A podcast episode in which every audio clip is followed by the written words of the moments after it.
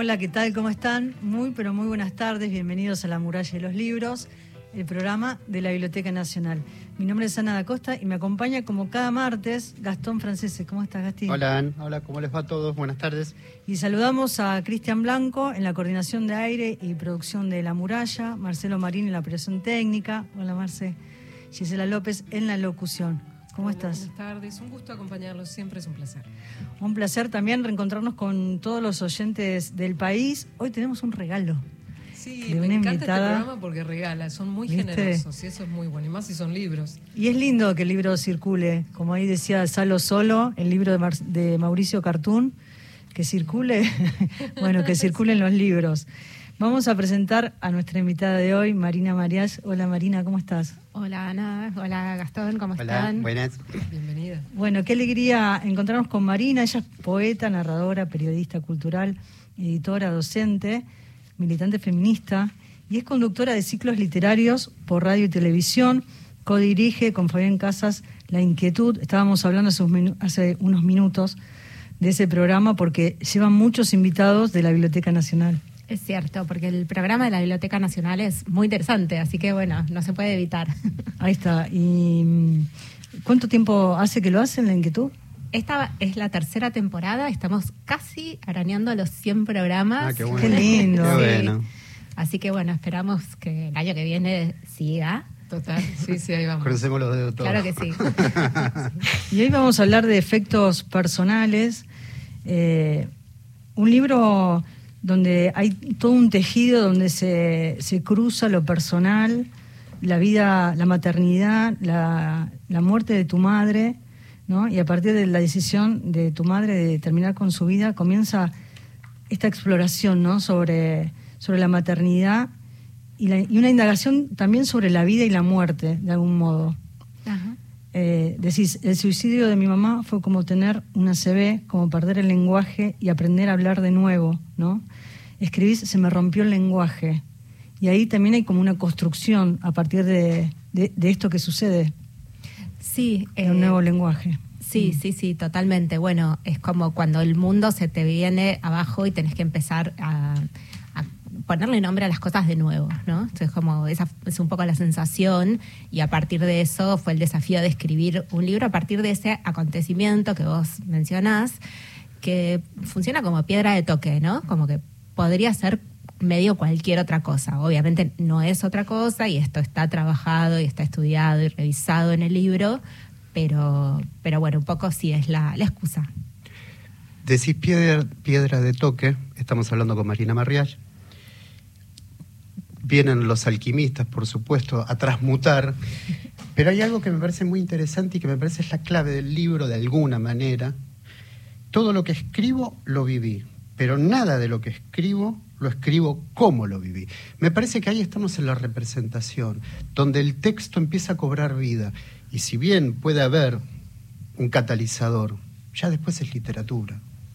Coincido totalmente con vos, Gastón, porque, bueno, eso es una frase eh, que es una especie de paráfrasis de, al, de, un, de una cita de Goethe, de, de Goethe que, bueno, que la mencionaba mucho eh, Tamara Kamensain, con quien trabajé hasta su muerte, trabajábamos juntas en la, en la facultad, en la misma cátedra, eh, y ella la traía y me parecía tal cual, como decís vos, muy eh, fundamental para ponerse a escribir, ¿no? Porque incluso cuando uno está inventando mundos, que muchas veces se piensa que la literatura se trata de eso, que es un poco inventar mundos, está atravesado siempre por la mirada propia, por la mirada subjetiva. Entonces hay algo de la propia experiencia puesta ahí. Y para correr también un poco de algo que sucedió y que no es eso que sucedió. De la misma manera que cuando eh, la narradora pide a la familia que relate eso que sucedió, cada uno tiene su propia versión. No hay un hecho. Exactamente. Eh, a mí me gusta mucho eh, las narrativas que parten de, de, un acontecimiento en especial y en este momento se me viene a la cabeza una autora que, que bueno, de la cual soy muy, muy lectora, eh, que se llama Annie Ernaux, que fue la ganadora del premio Nobel el año pasado. Sí que tiene justamente un libro que se llama El acontecimiento, por eso traje el título, pero ella muchas veces parte en sus textos, en sus libros, en sus novelas, se pueden decir, de algún acontecimiento de la vida propia. Después, todo lo que sigue no se trata de serle fiel a la verdad, porque de última, ¿qué es la verdad? ¿no? Es una construcción. Y esa construcción, sí, y más si la hacemos con el lenguaje, es una reposición de palabras, de memorias, de, ideas, de sensaciones. Y como decía Gastón, eh, yo creo que cualquiera que, salga de cualquier situación va a tener una versión diferente de los hechos. Eso me encanta de, los casos policiales, por ejemplo, cuando entrevistan a, los testigos. claro, ahí se nota mucho eso. Y vamos a estar regalando un ejemplar, ¿no? Marina nos dijo que, nos va a enviar un, ejemplar, así lo sorteamos entre quienes se comuniquen. Si me permites, entonces voy a dar las vías de comunicación para la muralla de los libros, para aquellos oyentes de todo el país. Ustedes recuerden que les enviamos el libro a su hogar donde sea que esté en nuestra querida Argentina.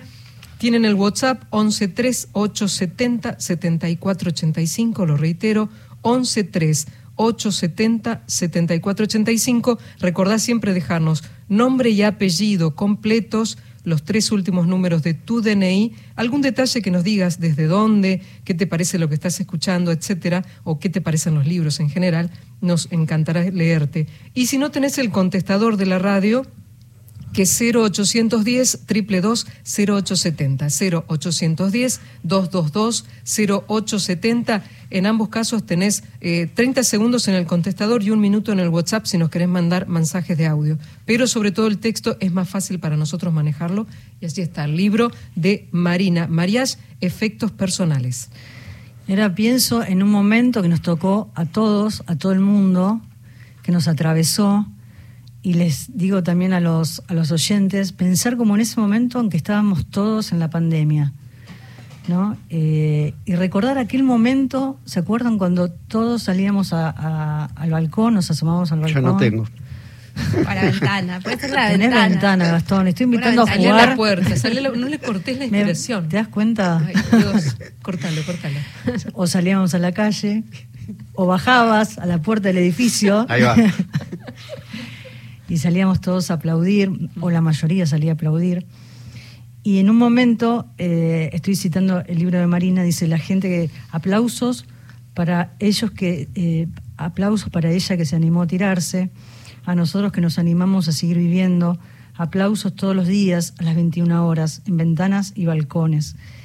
Y pienso en ese momento, pero pienso un poco antes también, ¿no? Antes del momento en que ella toma esa decisión y es en ese momento en que eh, la rutina cambia por completo y lo angustiante es ese cambio de rutina antes de lo que sucede después.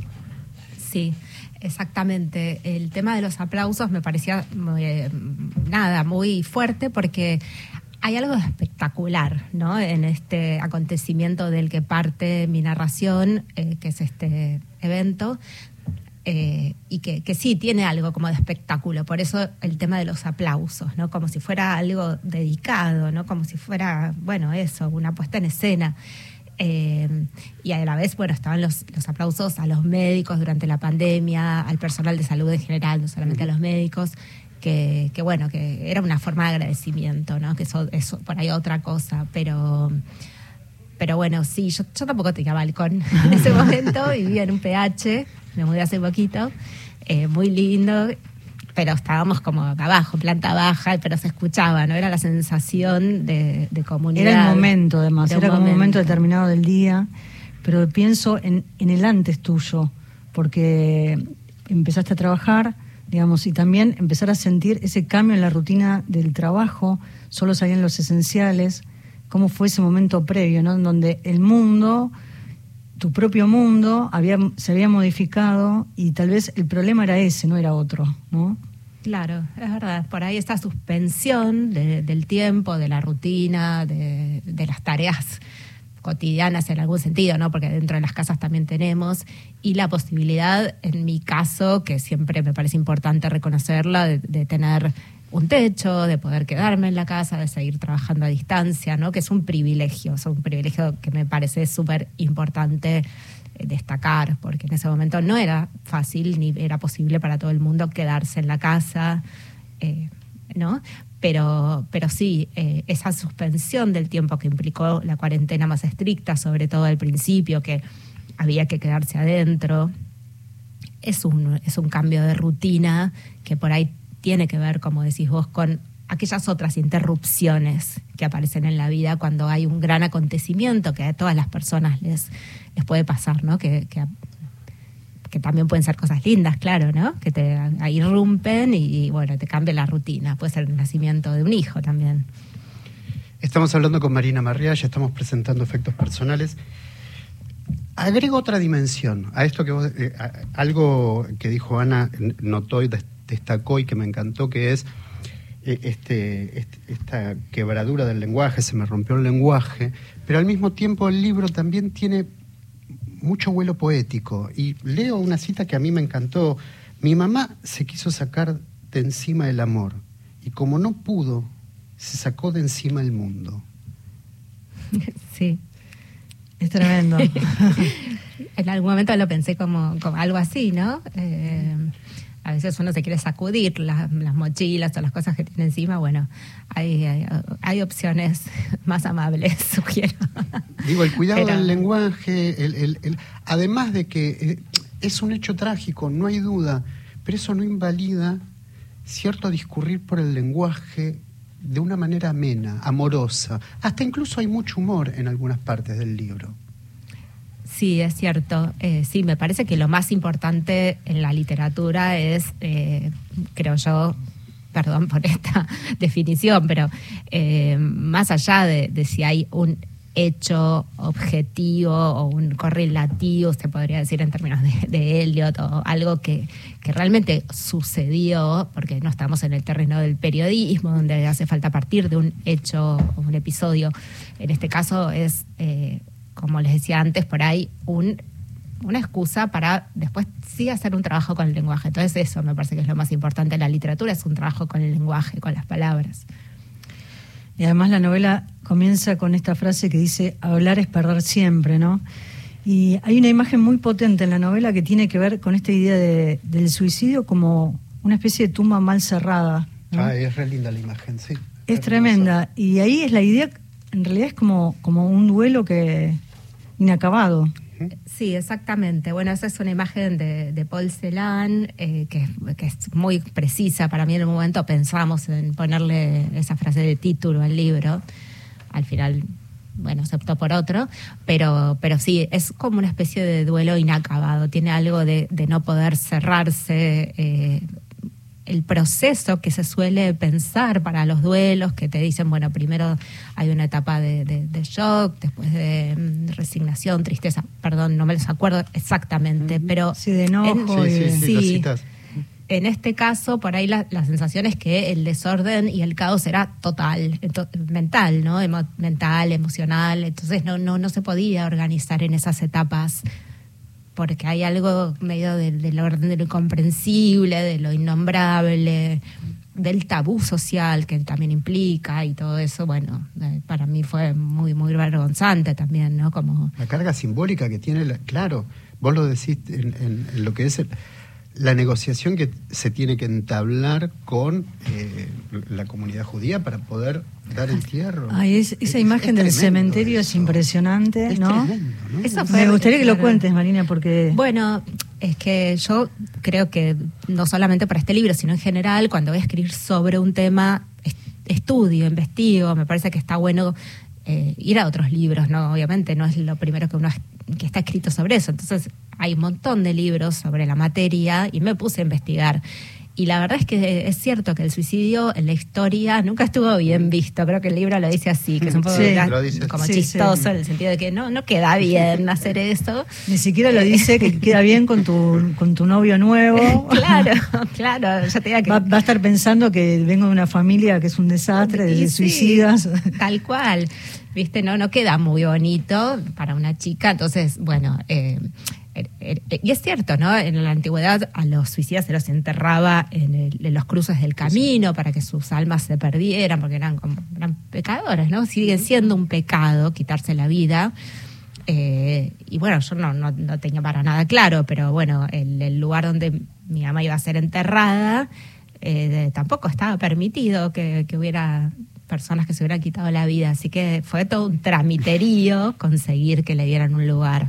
Porque la querían llevar a un camino del costado, ¿no? En la entrada del Ay, cementerio. Eh, sí, se, se, suele, digamos, colocar estas, estas eh, así estos casos al lado del muro, por ejemplo, a un costado, un, a un fondo, a un costado. al margen. Al margen, exactamente, al margen. esa es la palabra. Sí, vos o yo. Sí, dale. eh, me quedaba pensando en, en, además de esto que estamos hablando, de lo mal visto que está eh, el suicidio, es también las tareas que hay en el deudo. Heredar, repartir, las tareas de... Lo decís vos, eh, con mi hermana íbamos tratando de repartirnos a nuestra mamá. Fuimos justas y prolijas, no tuvimos peleas en el proceso y sabíamos compensar. Era un trabajo agotador, repartir, tirar, regalar, guardar. Eso que queda ahí, esos efectos personales, efectos en el doble sentido también es interesante, ¿no? Efecto en cuanto un algo que perteneció a esa persona, pero también en los efectos que produce. Sí, sí, eso, bueno, eso que leíste es la carga de la herencia, ¿no? Mm. Que eso creo que por ahí en algún momento nos puede pasar a, a cualquier, le puede pasar a cualquiera, ¿no? Eh, mm. Sí, por ahí la particularidad de este caso y que no tampoco debe ser la única, es que eso, esa, esa, herencia, esos objetos, no llegaban directamente con el afecto de, de, ese ser querido que se había despedido, se había ido o muerto, sino con bronca por ahí, ¿no? Con bronca, sin nada de ganas de estar eh, revolviendo esas cuestiones que de nuevo, repito, debe, debe pasar también en otras ocasiones. Y hay un plus, que es la carta. Claro. La carta dos tiene cartas. La carta tiene un sí, El significante sí. sobrevive a la persona, ¿no? Pero también ahí hay un, un legado. Sí, ahí hay otra, otro legado, sí. tal cual, que eh, pesadito te diría. sí, no es, no es divertido y, y sí, también dudé mucho si incluirlo, si no, pero bueno, de alguna manera lo voy como glosando, lo voy contando algo de eso, se va contando, porque eso, bueno, está escrito, es un texto que, como decís vos, sobrevive y, y, que sí, también tiene su, su peso. Hay una frase que se repite a lo largo de la novela y dice, antes de lo de mi mamá, ¿no? Hablando del lenguaje, el cambio del lenguaje, qué es lo que se quiebra con el lenguaje, y es también aquello que se silencia con el lenguaje, aquello que no se nombra. Y ahí es antes de lo de mi mamá, ¿no? Claro. Sí, sí, sí. A, propósito, en algún momento dice el libro que habla de lo de, ¿no? Como esta especie de, de, pronombre, bueno, de artículo, de objeto, donde se reemplaza la palabra, lo que ocurrió realmente, porque era del orden de lo innombrable. Entonces, eso por un lado. Y por otro, esto que decías vos, Ana, señalabas de la bisagra, ¿no? De la bisagra en una vida que puede significar un evento así que de nuevo puede también ocurrir con, con, otras situaciones, ¿no? Como tener un hijo. Justo el domingo eh, me invitaron a, una lectura, estábamos charlando y surgió un, un, librito muy humilde que le escribía a mi hijo, que escribí cuando mi, mi hijo era bebé, que me costaba mucho también y se trataba justamente de reponer los nombres de las cosas para alguien que llegaba recién a este mundo como si fuera un extraterrestre, un poco, un poco son medio extraterrestres los bebés. Somos eh, todos, son sí. y entonces yo en, ese, en esos poemas le explicaba, bueno, esto, esto es... Eh, esto es un abrojo y eh, se le explica y se le desglosan como las algunas ideas de, del mundo. Y bueno, esto también puede ser una bisagra donde uno empieza de nuevo a nombrar las cosas desde otro lugar. Eh, Marina nos trajo unas galletitas de limón. Sí. Ah, creo que es la, la primera que trajo. Es la, creo gracias, que es la única invitada. Es la primera que trajo algo, ¿viste? Que no, sí, estoy hace quedaste, como 23 pero... años. No, no es la primera vez. Sí, sí 20, no, muchas 22 gracias. años de, ra ¿Vos de programa 22 de radio. años? Bueno, la primera vez. La primera invitada que nos... que comparte alguna de las voces, si te parece sí, bien, sí. Ana, Claro. de los para quiero, sí, para quiero aclarar algo Sí. más. Ella nos trajo las galletitas, pero yo les, les recomiendo a, a aquellos invitados que vayan al programa de Marina que hace Sí. con Fabián, Claro. Que lleven algo. Que lleven algo. Con las manos vacías nunca. No, Claro, ahora porque- Voy sí. invito, Sí, pero, sí. ¿a, cómo- a dónde hay que ir? ¿A Bueno, nosotros grabamos en el CCK eh, los martes. El, el podcast después se sube tanto al sitio del CCK como A que se llama Spotify, Cultura, claro. como Sí. Spotify, sí. Y la verdad que es muy lindo cuando tenemos invitados en el piso, que no es siempre, a veces salen por Y teléfono, 8 de la mañana es difícil también. que traigan unas medialunas. Dije, Algunas sí. ahora claro, que me toca del otro lado, voy a llevar. Muy bien, muy bien, qué genial. Sí. Bueno, eh, por ejemplo, Sí. Camila del Carmen Gutiérrez Espinosa desde Villa del Parque dice, quisiera participar de este sorteo. Me encanta leer y también escribir. Me siento identificada con la frase que mencionaron. También escribo gracias a mis vivencias, mis vivencias, perdón, coloreadas por la experiencia del presente. Ella es Camila, ella participa. También Mariela dice, me parece muy interesante el libro de Marina. Yo también escribo y escribir autobiográfico requiere de mucha valentía. Sí, ahora vamos a dice Mariela. Rugelman, eh, entre otros. Eh, también Rubén de Puerto Iguazú, eh, vivo en Puerto Iguazú, me encantaría participar. Como siempre, Ana, Gastón, equipo extraordinarios, autores, invitados y excelente el programa. Un maravilloso bálsamo de cultura ante tanta mediocridad reinante. Gracias, y en ese perfil van todos los mensajes con mucha inspiración. Después les cuento más. Bueno, qué lindo. Y hablábamos de, de la literatura. También te pienso, Marina, como lectora, y hay muchas citas en, el libro que nos va llevando también a nuevas lecturas. Me gustaría que cuentes un poco también desde ese lugar que construiste, también una especie de guía de lectura, eh, pensando también en lo que dijo uno de los oyentes eh, en la literatura del yo, en lo autobiográfico, y también cuántos autores que escriben ¿no? sobre situaciones personales. Recién hablabas del acontecimiento. Claro, hablaba de- del acontecimiento de Anierno, bueno, eh, siempre- Badiou sí. también lo citas. Sí. Sí, sí, sí. Las citas son un montón. Mm, hay un montón, Prácticamente sí. es un robo a mano armada porque es eh, una cita tras de la otra. Me encanta, sí. me encanta eh, que la literatura se nutra y se enriquezca con otros textos preexistentes. Pues la verdad es que eh, creo que, el- que la escritura es un tramado colectivo de alguna manera y con esto digo no, no quiero hacerme dueña de, de los inventos o de las creaciones de los demás, pero sí creo que uno cuando escribe, uno cuando escribe eh, es eh, lo que sale, el producto tiene totalmente que ver con las propias lecturas, con las vivencias también, con, las- con, con lo que absorbe en el mundo. Así que sí, hay muchas lecturas ahí. Yo, eh, bueno, volví a Durkheim, ¿no? Eh, con- sobre la cuestión. Bueno, Marx. también tiene un libro sobre el tema, que es rarísimo, ¿no? No es muy conocido, pero a mí me interesa mucho la lectura de Marx, a la que recurrí también cuando escribí eh, El matrimonio, que sale ahora en noviembre. Eh, Así que dentro de poco volvés. vuelvo, sí. Bienvenida. Y hay, hay una canción, hay una canción que forma parte de la novela y va a formar parte del programa, así que si les parece la escuchamos. She's Living Home, The Beatles.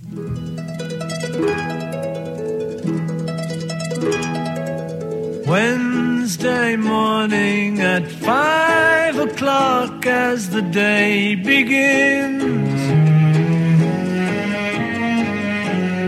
Silently closing her bedroom door, leaving the note that she hoped would say more. She goes downstairs to the kitchen, clutching her handkerchief. Quietly turning the back door key. Stepping outside, she is free. She, we gave her most of our lives, is leaving. Sacrificed most of our lives. Oh. We gave her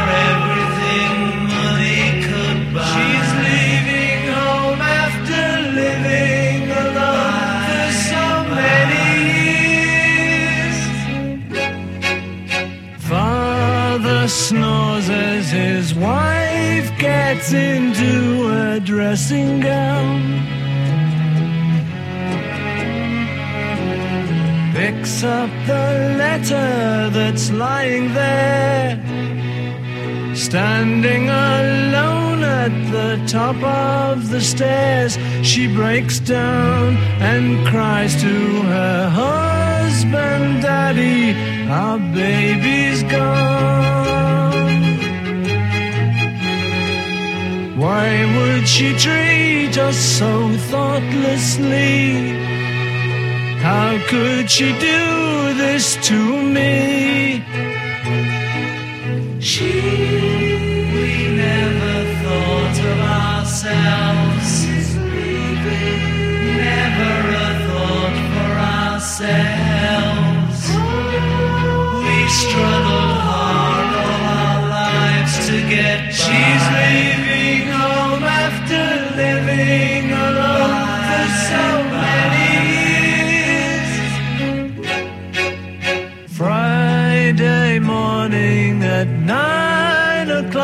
she is far away. Waiting to keep the appointment she made. Meeting a man from the motor trade. She, what did we The Beatles, She's Living Home, y de esta forma nos vamos suavemente al encuentro de las noticias en AM870 Radio Nacional, la radio pública.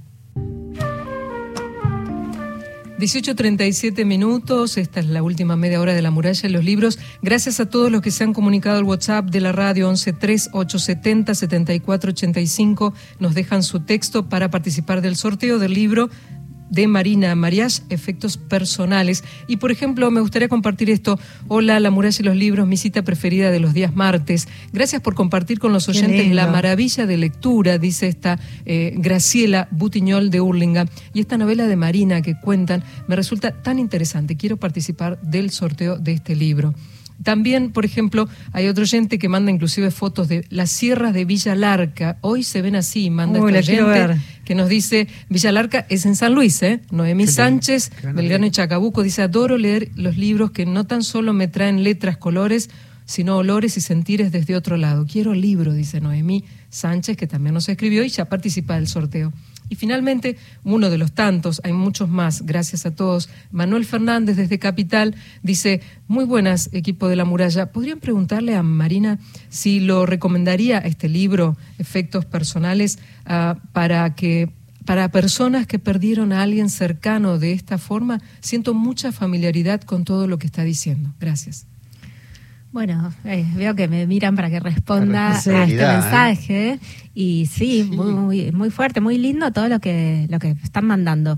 Eh, yo creo que sí, que se puede leer, que mm, es un libro fuerte, ¿no? Eh, qué sé yo, no es para leer en cualquier momento quizás, pero mm, yo cuando estaba transitando el primer duelo, la primera etapa de- después de que pasara esto, que no es el momento actual mío, ¿no? que ya siento que estoy en otro lado, eh, me sirvió mucho juntarme con gente que había pasado por cosas, por situaciones parecidas. Pues te sentís tan bicho raro, tan, está en algo tan vergonzante socialmente, como está culturalmente construido, que, me quería meter abajo de siete frazadas, no salir. Entonces, enfrentar el mundo fue complicado y ver que hay otras personas a las que les puede pasar algo parecido y que se sobrevive incluso después eh, de una manera eh, vital, eh, me parece que, que sí que puede ayudar. Igual es curioso cómo estamos yendo de, de lo autobiográfico a, A la- a la novela. también que es una reflexión, es más cercano a un ensayo. Eso Sí, lo eso- hablábamos recién fuera de micrófono con, con Sí, Marina. es una especie de ensayo también, se puede Claro, leer como un como ensayo. ensayo, y también que- hay, una, hay un tono en la novela ¿no? que, que genera como mucha cercanía ¿no? Con, con- Mm, Sí, sí, sí. con el Pero ese es el efecto también Sí. de, de- de- del El efecto de lo personal. literario, de lo literario, claro. Hablábamos al comienzo del programa de esta exploración sobre la maternidad, eh, vos siendo madre, ¿no? Y, y este vínculo, todo lo que se empieza como a entretejer eh, a partir de- del suicidio de tu madre, vos siendo madre, ¿no? De qué manera también aparece esa maternidad en la novela. Y me gustaría, recién te, te pedimos eh, para compartir una lectura que justo está ahí donde es la descripción de tu madre, ¿no? Sí, sí, sí, sí. Me Ahora gustaría que contar- lo vuelvo a ver, eh, me da un poco de, de pudor, pero bueno, sí, lo voy a leer. Eh, Es literatura. Sí, dice así. eh, mi mamá no estaba en bata todo el día, ni empastillada, ni había estado internada en un hospital psiquiátrico. Era una mujer hermosa que trabajaba, se, revisió- se recibió jovencísima, se casó con un hombre pintón y canchero, tuvo dos hijas, se separó, sufrió, se fue de vacaciones a Punta del Este, viajó con su marido a Nueva York, a Europa, a Rusia, leyó a los rusos un verano en Mar del Plata a sus siete años, fue medalla de honor, tuvo padres con plata, vivió en casas más o menos feas y en casas hermosas y bien ubicadas. Tuvo, después de separarse, varios novios y amoríos. Asistía a grupos de estudio de filosofía. Tenía libros marcados de Spinoza, Leibniz, Deleuze. Llevaba a sus nietos al Teatro Colón y a que hicieran su primer viaje en avión. Salió con un hombre que tenía 30 años más que ella y había sido funcionario y millonario. Había vivido en Francia y fumaba habanos. Y con otro más que ponía los mapas al revés para que viéramos el mundo con otra perspectiva. Salió con otro que tenía miguitas de pan en el jogging. Tuvo un novio que usaba blazer de corderoy marrón camisa amarilla y a ella le parecía espantosa esa combinación. Tuvo un romance fugaz con un hombre joven que andaba en moto y conoció en el estacionamiento donde guardaba el auto a dos cuadras de su casa, antes de mudarse al departamento. Era bastante linda, pero se sentía fea y sobre todo gorda, nunca lo suficientemente flaca. Fue bastante maltratada por casi todos los hombres como si eso fuera una condición de su existencia. Tuvo dos hermanas brillantes y bellas, ante las que siempre se sentía en inferioridad de condiciones. Se había puesto muy flaca después de separarse. Se quemó el pelo con una permanente que le quedó horrible en los 80. Tenía la piel muy suave y llena de pecas, como un paquete de lentejas desparramado sobre el mármol de la cocina. Ahí Marina estaba leyendo un fragmento de su novela Efectos Personales y esta, esta idea o esta vinculación eh, con tu madre, después de lo que sucedió, eh, te hizo vos como pararte en otro lugar para la escritura, pensando en, el vínculo y en, relación a la maternidad. Sí, puede ser. Eh, por un lado, no- nunca me sentí, digamos, como si fuera una especie de, de sucesión de hacia arriba y hacia abajo, ¿no? Como, bueno, lo que uno tiene como relación con la madre puede ser complicado, pero no me pasa en absoluto lo mismo con mis hijos. Entonces, eh, era como otra vivencia que, que- que, bueno, de hecho en una mesa, en un, en un congreso sobre este tema, me preguntaron, pero ¿cómo puede ser que alguien con hijos se quite la vida? Y bueno, sí, a mí también me, me- me- yo también me hago esa pregunta y bueno, no, no podría, pero bueno, eventualmente... eh, en este fragmento que me hiciste, que me pediste que, Sí. me hiciste leer- que me Que hiciera te hice leer, Marina, te hice, te obligué a que- que me obligaron a leer. Eh, creo que justamente la idea es esta juxtaposición y suma de cosas que pueden entrar en la vida de una persona, que son de los más variadas. Eh, por supuesto me quedó corta porque en una vida entran muchísimas más cosas, pero la idea de esta acumulación era eso, ¿no? Es como decir, bueno, una persona no es solamente esto, ¿no? No es solamente este episodio, no es solamente alguien que estaba muy mal o lo que sea, sino que había atravesado todo esto, que tan mal que quizás no estaba, a veces sí, a veces no, como toda pero, vida. pero me gusta como, eh, como esas capas ¿no? de los vínculos entre hijas y madres. Pienso, estamos leyendo con Gastón a María Negroni, que la vamos a entrevistar para Palabradas, y pienso en el corazón del daño, ¿no? donde ella pone, eh, se, se desnuda frente a ese vínculo con su madre. Totalmente. La bueno, madre dueña del lenguaje, ¿no? Sí. Completamente, ese es un libro que bueno que me gustó mucho, eh, salió creo que más o menos para la misma época que el mío, eh, o sea que, que no tuve como la, la- la posibilidad de leerlo antes, que es lo que me hubiera gustado, pero coincido mucho en las posiciones de María frente a la escritura, en esa narración fragmentaria. Y después esto que decías antes de- del ensayo, que, que vuelvo sobre eso si les parece Sí, sí, pues yo también quería decir algo también. que, Sí. que yo también lo pensé así, ¿no? Como una especie de, de- de investigación, un libro de investigación sobre esta cuestión, por supuesto atravesado por mi propia vivencia, pero más allá también de mí misma, como una experiencia social, ¿no?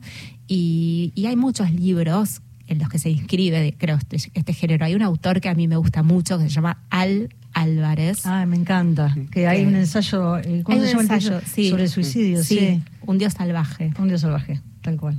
Ese sí lo leí. Yo lo, lo había leído mucho al Álvarez antes también. Que me Ahí está el gusta. vínculo con Silvia con Plath. Silvia Plath, sí.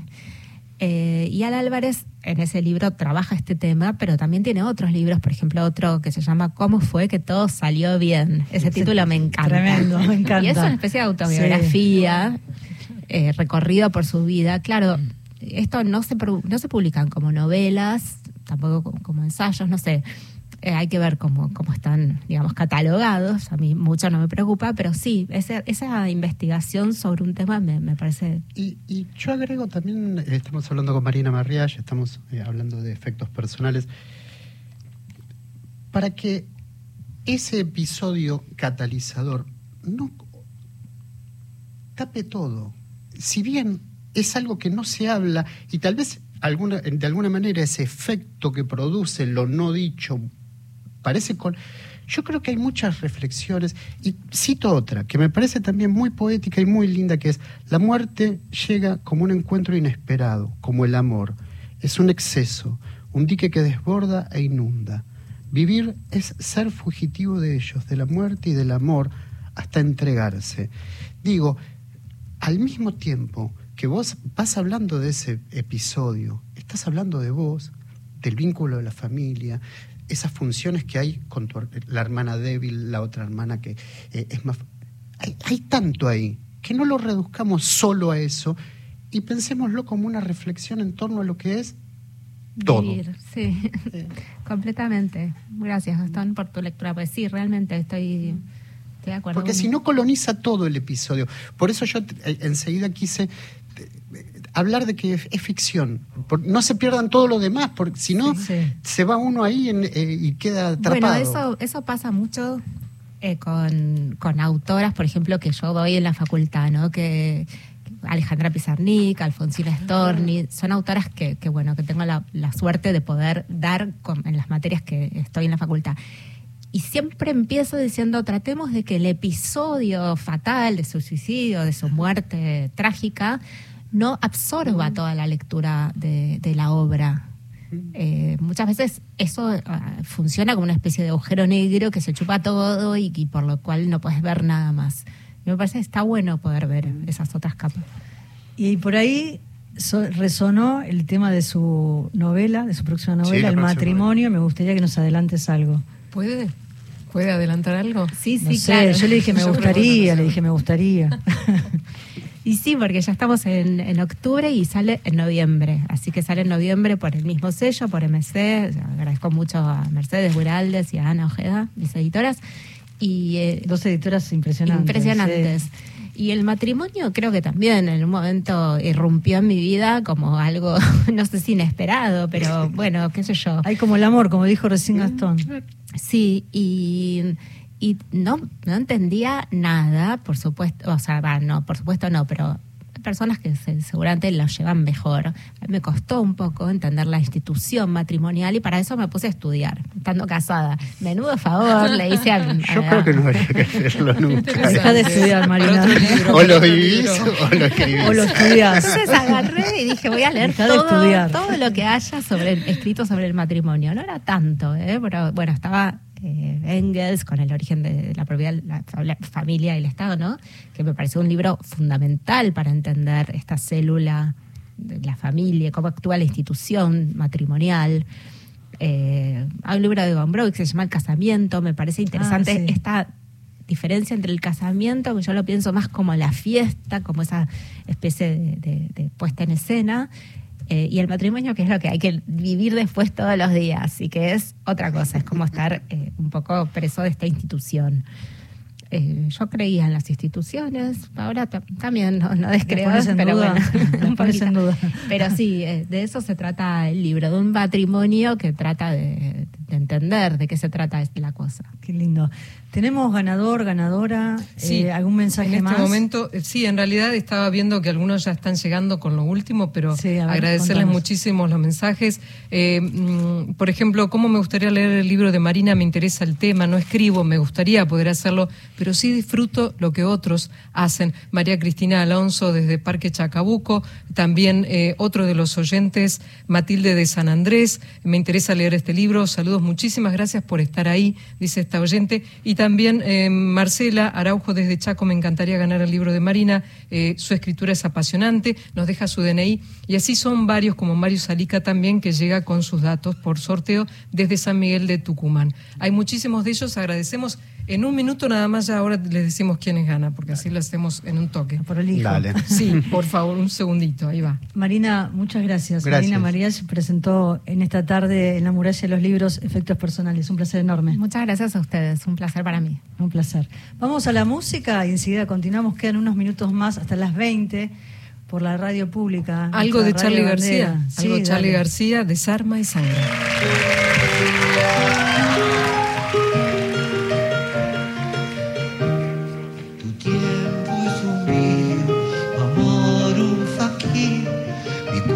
Cuerpo una aguja, tu mente un tapiz, si las sanguijuelas no pueden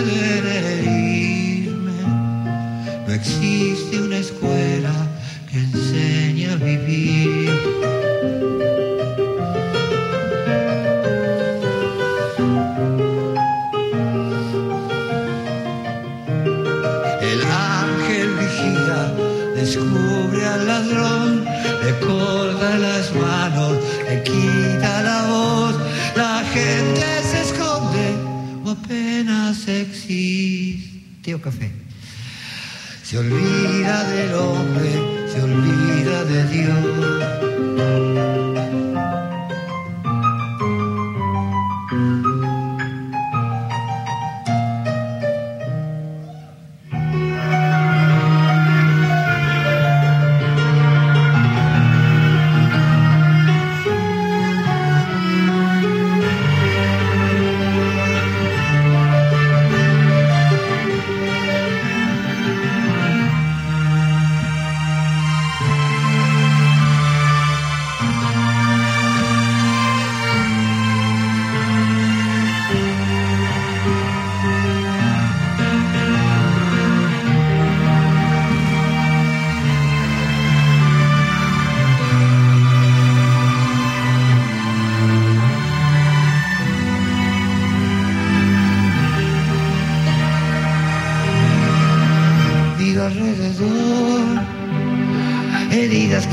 Sospechas que van y aquí estoy.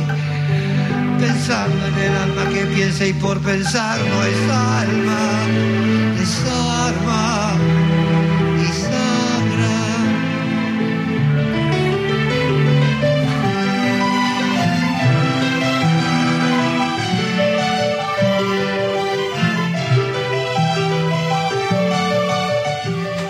Charlie García, algo de este desarma y sangra que acompañaba las palabras de nuestra visita de hoy, Marina Mariach, con efectos personales. Y el, eh, el regalo, el sorteo que hicimos entre todos nuestros oyentes recayó en Marcela Araujo de Chaco DNI 481 para el Chaco, entonces se va este libro de esta interesantísima autora que nos visitó hoy en La Muralla de los Libros. Muchas gracias a todos, a todas por participar. Sí, un placer enorme, divina Marina. Y nos vamos de los efectos personales, nos vamos a Río Negro, ahí a San, San Antonio Oeste, al Museo Histórico Municipal.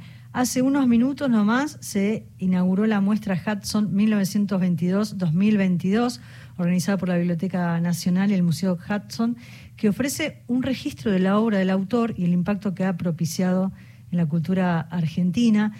Como les decía, se inauguró hace unos minutos y estamos en comunicación telefónica con Mirta Carabajal, presidenta de la Fundación Inalafken. Hola, muy buenas tardes, Mirta. Ana da Costa, Gastón Francese te saludan. ¿Cómo estás? ¿Qué tal? Buenas tardes, Ana y Gastón. Muchísimas gracias por la comunicación.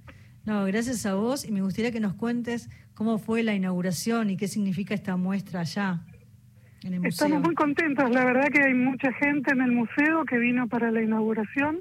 Para nosotros es casi haber eh, traído a, a, Guillermo Enrique Hudson de vuelta a Río Negro. Eh, él escribió uno de sus libros más encantadores, Días de Ocio en Patagonia, estando en nuestra provincia, probablemente haya llegado hasta esta zona, aunque no hay, en, en sus libros no lo dice con, con exactitud, aunque lo deja medio entrever. Así que es como traerlo de vuelta a un hombre que además de un escritor hermoso y, fantástico, es el padre de la ornitología casi en Argentina y también de la conservación. Nosotros, la Fundación Inalarken, que yo presido, trabajamos justamente en conservación del patrimonio natural, pero entendemos que conservar es hacer cultura y por eso juntar un escritor, un ornitólogo, un museo eh, municipal y la Biblioteca Nacional para un, un evento es un poco armar la trama que, que nos sostiene a todos y creo que es el modo de hacer las cosas hoy, ¿no? Todos juntos aportando algún granito de arena. Qué lindo lo que decís, eh, Mirta, porque pienso en Hudson, ¿no? y es un, un naturalista y un escritor que, que, fue reconocido tanto en Inglaterra como, como en nuestro país, ¿no? con obras sobre la historia natural eh, que, también reflejan todo este paisaje pampeano y pienso en los libros y la idea de esta exposición que eh, es reflejar los 24 libros, ¿no? ponerlos en valor de alguna manera. Sí, totalmente. Es un, un, poco tener un panorama.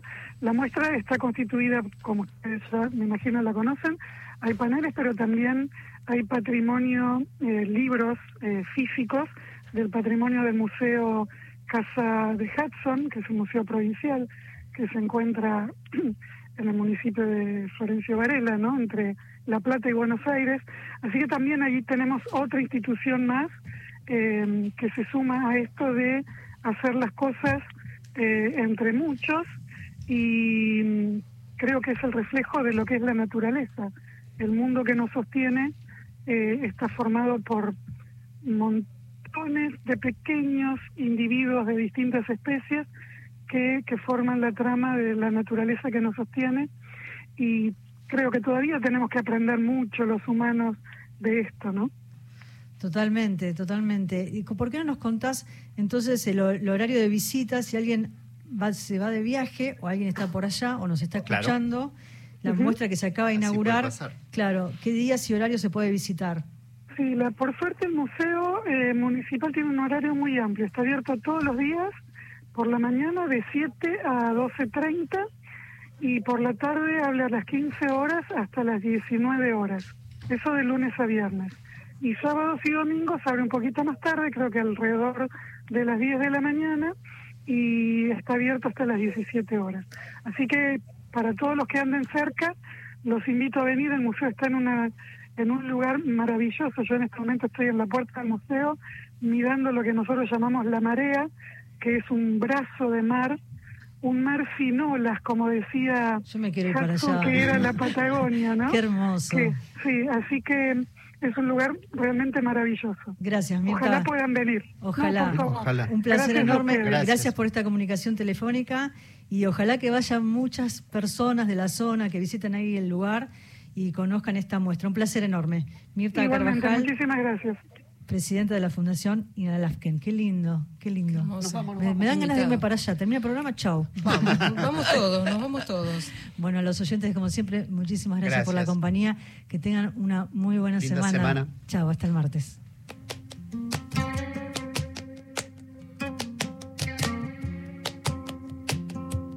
Por si el tiempo me arrastra playas desiertas. Hoy cierro yo el libro de las horas muertas. Hago pájaros de barro. Hago pájaros de barro y los echo a volar. Por si el tiempo me arrastra a playas desiertas, hoy rechazo la bajeza, el abandono y la pena. Ni una página en blanco más. Siento el asombro de un solitario. En los mapas me